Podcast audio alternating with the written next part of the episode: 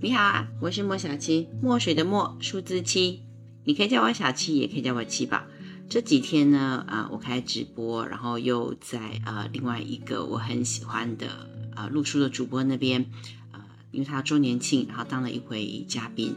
当嘉宾我能干嘛？我又没有什么其他的特殊才艺，唯一唯二大概拿得出手的就是线上的塔罗占卜跟啊一些基本的星盘解释。那当然了，大家喜欢的就是有关占星学的部分。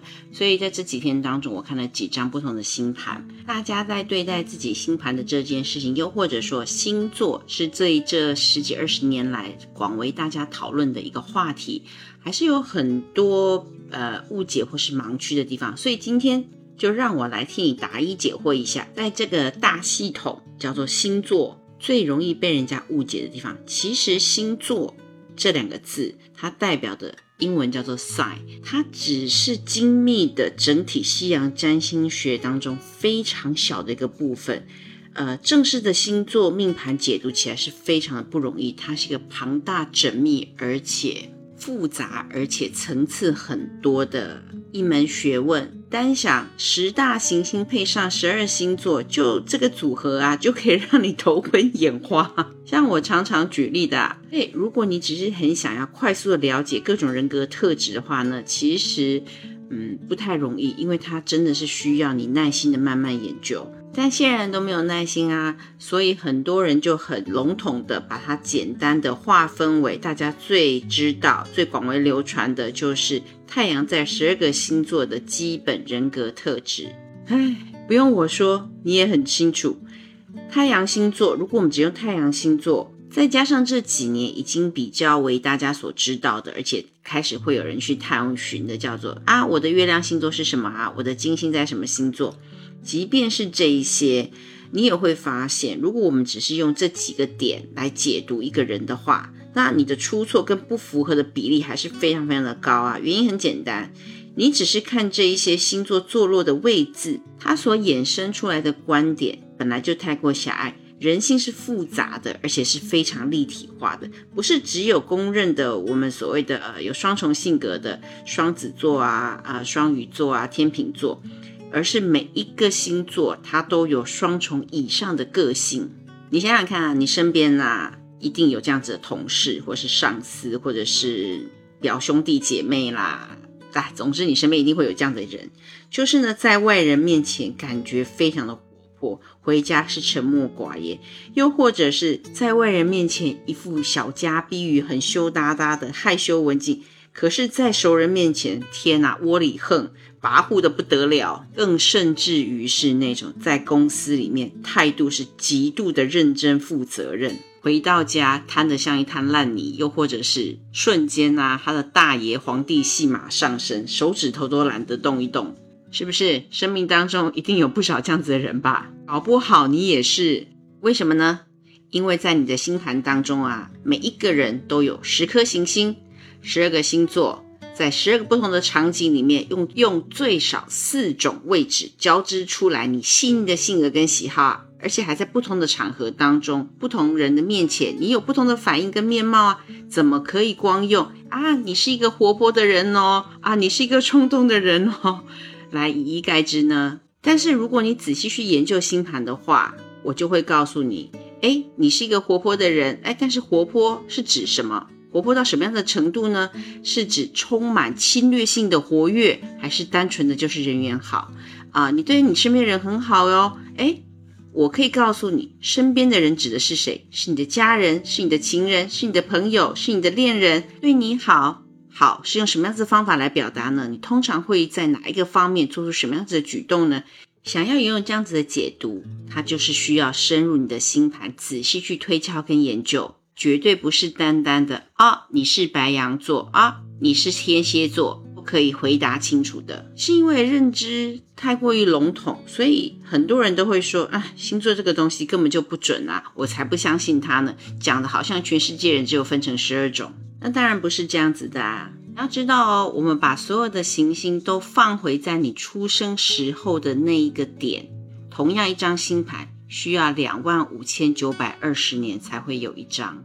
我知道，我知道，你要问我说，那双胞胎呢？双胞胎也有先后时间的差别啊，所以认真的算起来，要找到一张跟你一模一样星盘，嗯，两万五千九百二十年。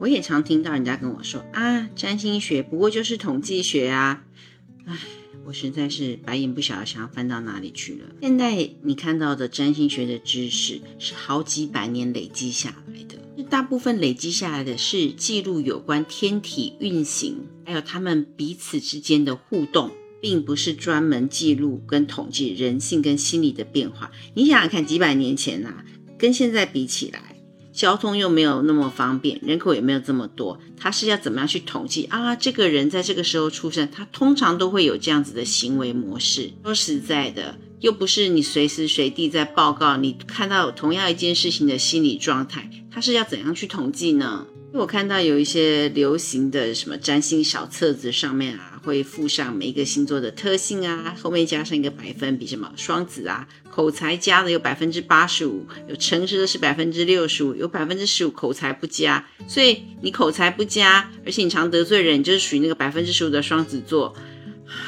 还真不是这样呢，那很有可能他的月亮星座是落在于像金牛啊，或者是摩羯这样子的行星，他们是土象星座，在表达内心的情感上面，又不会有月亮母羊座的冲动，又或者是月亮人马座的直白。所以，如果你硬要说十二星座是统计学的话，那么我也只能说，嗯，那可能你真的根据的就是最基本、最基础、最入门的太阳星座是什么。我用一个蛋糕来做比喻好了，你用面粉啊、鸡蛋啊、牛奶、水跟糖制作出一个很好吃的蛋糕。你在吃这个蛋糕的时候，你能不能够划分出来？诶，这个就是面粉，嗯，这个部分是牛奶，诶，下个部分是糖，不行吧？因为你的人生组合就像这个蛋糕一样啊，它是有各式各样的能量所堆积而成。加上做这个蛋糕的人是你的父母，他们是用什么样子的心情、什么样子的调配，小心翼翼的看着烤炉，是放任它不顾的，会影响这个成品。这样子一说，你还觉得占星学就只是统计而已吗？有一个大盲点就是。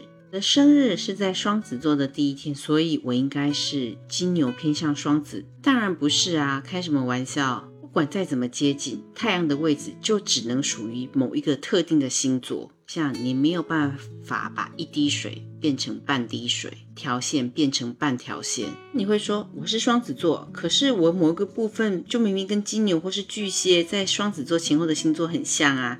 为什么？很简单啊，因为水星跟金星跟太阳的距离是非常的靠近的。这两颗行星在进入不同的星座的时候，不会离太阳太远。如果你的太阳落在双子座，那么金星跟水星都会在不远的前面或是后面的一两个星座。当然啦，这也是一部分的可能性而已。我能够非常准确的告诉你的就是，太阳在一个星座越前面的部分，它带来的这个星座的能量其实是越强烈、越纯粹的特性。举例说。五月二十三号到二十七八号出生的双子座，他会是整个双子月份出生的小孩当中最像最像双子座的人，他不会扯到上一个星座去的。这就好比你要登台演出，等了好久之后，又轮到你上场，在你上场的那个瞬间，spotlight 一打上来，聚光灯往你身上一打的时候，你要做的肯定是加深所有人的印象啊！你要把属于你的特质，在那一瞬间尽量的展现出。来，这是同样的道理。这也像奥运会开幕式的时候，旗手举着每一个国家的旗子入场，的目的就是要被看见。而在骑手后面跟着这些人，就全部都是隶属于这一个国家的选手。那选手就有各自高矮胖瘦不一样啦。在同一个星座上面，就会有各自高矮胖瘦不同的呈现啦。总结一下，这大概就是我这两天碰到最多被提问的部分。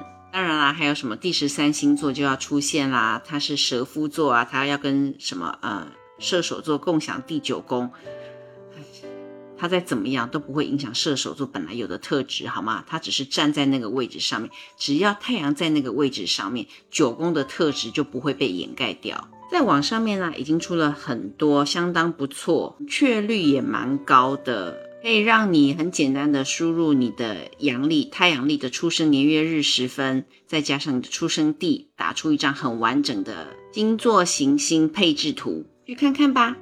打印一张出来，那张可是你人生的藏宝图哟，是你解锁自己天赋才能的说明书。这张图呢，会是你进入基础占星学的第一步。等什么？赶快去！哎，但是走之前不要忘记啊，自件套、关注、点赞、订阅，顺便在留言区跟我互动哦。我们下一次再见啦！